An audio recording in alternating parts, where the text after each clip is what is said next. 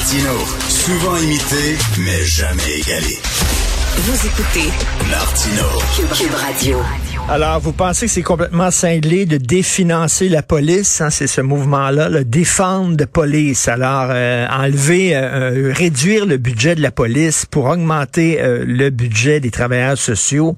Il y a des gens qui appuient ça.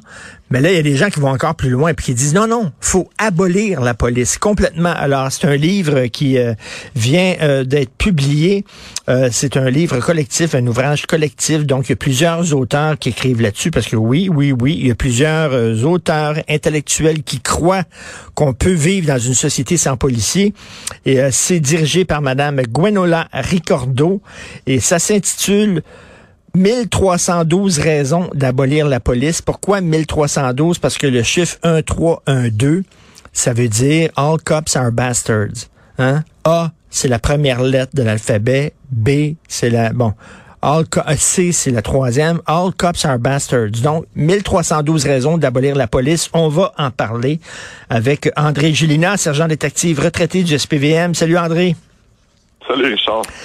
Alors, on dit que, euh, je vais citer la dame, monsieur, euh, madame Ricordo, dans une société capitaliste, raciste et patriarcale, choisir le camp des opprimés, des exploités des tyrannisés, c'est compter la police parmi ses ennemis. Et elle dit que la police, c'est le bras armé du patriarcat blanc capitaliste. André, qu'est-ce que t'en penses? J'imagine que tu es tout à fait d'accord avec ça. ah oui, écoute, euh, puis tu sais, évidemment, c'est pas parce qu'on rit que c'est drôle. Euh, écoute, en partant, tu sais, comme tu l'as mentionné, le, le, titre de, du livre commence par une insulte. En fait, c'est ben certainement pas pour dire euh, All cats are beautiful. Euh, c'est sûr et certain que, bon, moi, je pense que c'est du délire, ce livre-là. Je veux dire, ça, ça, ça relève d'un rêve utopique par des gens qui se sont construits une argumentation à partir des faits qui, qui, qui relèvent de leur imaginaire, de leur préjugés, de leur biais.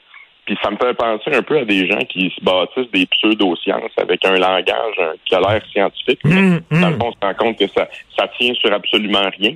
Je veux dire, euh, tu sais, euh, une société sans police, ben, moi j'aurais pratiquement envie de leur dire, ben, ok, euh, on va le faire pour le fun, mais ça sera, ça va être loin d'être le fun parce que ce qu'il faut se rendre compte d'une chose, c'est que de un, légalement, c'est à la police de prévenir le crime, de, de protéger les biens, protéger la vie, de faire en sorte qu'on va traduire les, les, les, contrevenants dans les tribunaux.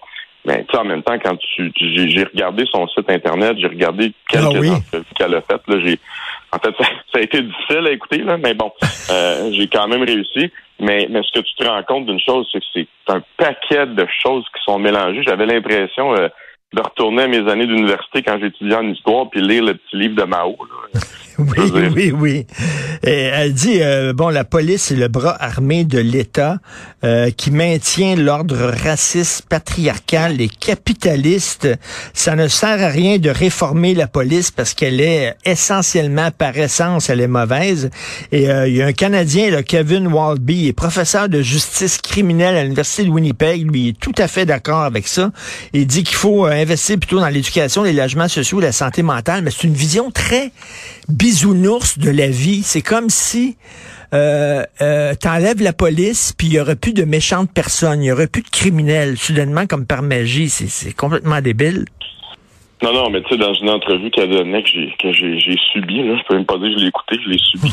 Euh, en, en, fait, euh, tu sais, elle expliquait que c'est la police qui créait les, les criminels. Là. Je veux dire, euh, c'est, c'est comme si demain matin, ce qu'elle disait, c'est que bon, il y a des lois qui sont comme en guillemets inventées, puis c'est comme si elle mettait ça sur le dos de la police. Et donc, ça faisait en sorte que nous, les policiers, on arrêtait des gens qui, dans le fond, avaient absolument rien à se reprocher, mais parce qu'il y avait une loi qui avait été inventée, ben là, ces gens-là devenaient des criminels. Tu sais, à un moment donné, c'est n'importe quoi, mais en même temps, on peut pas être contre l'idée d'investir dans un paquet de domaines sociaux. Ben oui. Mais eux autres, je pense qu'ils jettent le bébé euh, avec l'eau du bain. Là. Je veux dire, à un moment donné, euh, oui, oui, il faut faire en sorte que certaines communautés euh, ont peut-être besoin de plus d'intervention, de, d'intégration.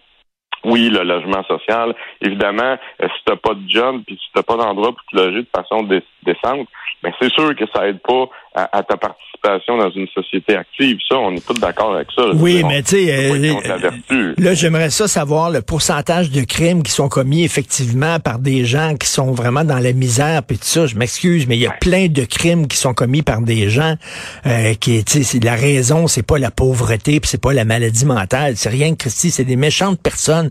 Ça existe, André, des méchantes personnes dans la vie. C'est ben, comme si on disait là, on va abolir les pesticides puis il y aurait plus d'insectes. Tu sais, il y, en aurait plus d'insectes. C'est fou, là. Non, non, mais c'est ça, exactement. Tu sais, c'est très réducteur de penser ça parce que, je veux dire, c'est tout à fait faux de penser que tous les quartiers défavorisés à Montréal renferment que des criminels. Parce que si on part avec son hypothèse, c'est pratiquement ça que ça voudrait dire. Ben non, non, il y, a des gens qui, qui en arrachent plus que d'autres, mais qui ont, somme toute, des bonnes valeurs. Puis en même temps, tu as des gens qui sont très riches et qui sont absolument des cancers pour la société. Lorsqu'on parle, on fait juste référence, exemple, au crime organisé, que ce soit les moteurs, la mafia italienne et même certaines personnes au niveau de gang de rue qui ont atteint des, niveaux de richesse là, puis qui sont quand même assez impressionnants. Mais ces gens-là, euh, évidemment, c'est pas des gens qui vivent dans des HLM, c'est pas des gens qui, qui, qui cherchent des logements puis qui trouvent que ça coûte cher. Mais non, c'est des gens qui sont très à l'aise, c'est des gens sont rendus à des niveaux que peu vont atteindre, mais qui en même temps font en sorte que la dégradation du tissu social, ben, c'est, le, résultat de leur activité. Mais j'aimerais ça qu'elle m'explique qui, qui va lutter contre ces gens-là. je veux dire, euh, moi, je pense qu'on sauve pas mal plus de gens qu'on peut, entre guillemets, en matraquer, là, selon ses, dires à elle. Et euh, elle a déjà commis un autre livre, c'est pas son premier, hein. son livre avant, c'était contre les prisons. Femmes contre la prison. Et là, elle voulait abolir il y, aura, plus de prison. Donc, enlève les prisons, puis enlève la police, puis soudainement, on va vivre dans un paradis des bisounours. Ouais, ben, tu sais, euh, mais en même temps, Richard, tu sais, moi, ce que, où ce que je, veux en venir avec ça c'est que, tu sais, on regarde ça, c'est un peu comme la pointe de l'iceberg, Ça, c'est vraiment mhm. gros, là, puis c'est à la limite divertissant de lire ça, là, tu sais, je dirais, c'est ridicule. Mais, mais ce qu'on se rend compte dans notre société, c'est qu'il y a quand même des gens qui vont, qui vont pêcher un petit peu de principe, là, de, de de, de, son idéal qui est vraiment grossière, mais qui sont quand même présents. Tu sais, si on regarde, exemple, définancer la police, euh, on regarde, il y a des gens qui veulent enlever le pouvoir d'intercepter au hasard, puis parce que pour nous, c'est une façon de prévenir l'alcool au volant. Et tous ces gens-là s'inspirent de ces principes-là, mm. ont un peu changé l'emballage, mais font en sorte qu'évidemment, il va y avoir une érosion du, du, du pouvoir policier. Puis ce que les gens, il faut qu'ils comprennent, c'est que nous, comme policiers, ça nous enlève rien personnellement qu'on nous enlève, on nous enlève des pouvoirs. Tu sais, à un moment donné, là, qu'on, enlève le pouvoir d'intercepter au hasard, ben, tu sais, en bout de ligne, le policier va se dire, regarde, moi, je suis payé le même prix, puis je veux dire, j'ai ma job pareil, puis on me demande justement de travailler moins. Tu sais, on va y aller de façon bête, là. Mais en mm. bout de ligne, c'est la société qui va en payer le prix. C'est pas le policier personnellement. Oui, il va en payer le prix parce que lui aussi, il est, il est un citoyen à part entière, puis il a une vie en dehors de la police mais il en reste pas moins que ça. Des, des, des, des, des, idéologies comme ça, on se rend compte là, que de plus en plus de gens vont s'inspirer de ça, mais ils vont un peu dorer la pilule, vont, vont venir mmh, sous d'autres mmh. emballages et tranquillement vont essayer de rentrer ces principes-là. Euh, de par, par leur activisme politique, on n'a pas besoin de, de, rappeler des faits qu'il y, y, a des politiciens qui ont déjà pensé de désarmer la police, qui, qui, ont, qui ont, mmh. toléré ça dans, dans leur parti. Évidemment, ça s'inspire d'idées radicales comme ça, mais ils ont compris une chose aussi, c'est que d'arriver avec quelque chose de gros comme comme euh, Mme Ricordo, ben évidemment, ça, ça passe pas. Mais en y allant de mmh, façon un petit peu mmh. plus insidieuse, on parvient peut-être à l'objectif. Et c'est ça qui est raison, t'as, raison, t'as raison. Et, euh, et, puis c'est toute cette vision-là du policier étant un être méchant, tu sais. Euh, je m'excuse, mais le, policier, euh, il veut, je pense, la, la grande majorité des policiers vivent des choses très éprouvantes dans leur vie. Ils voient la misère, ils voient des femmes battues, ils voient des enfants battus, tout ça. c'est des gens qui, veut dire, qui ont, le cœur à bonne place, qui voient qui, qui, qui veulent arrêter des, des, des, méchantes personnes qui s'en prennent aux plus vulnérables de notre société. C'est comme d'en voir, de, voir dans chaque euh, policier un fasciste en puissance. Voyons.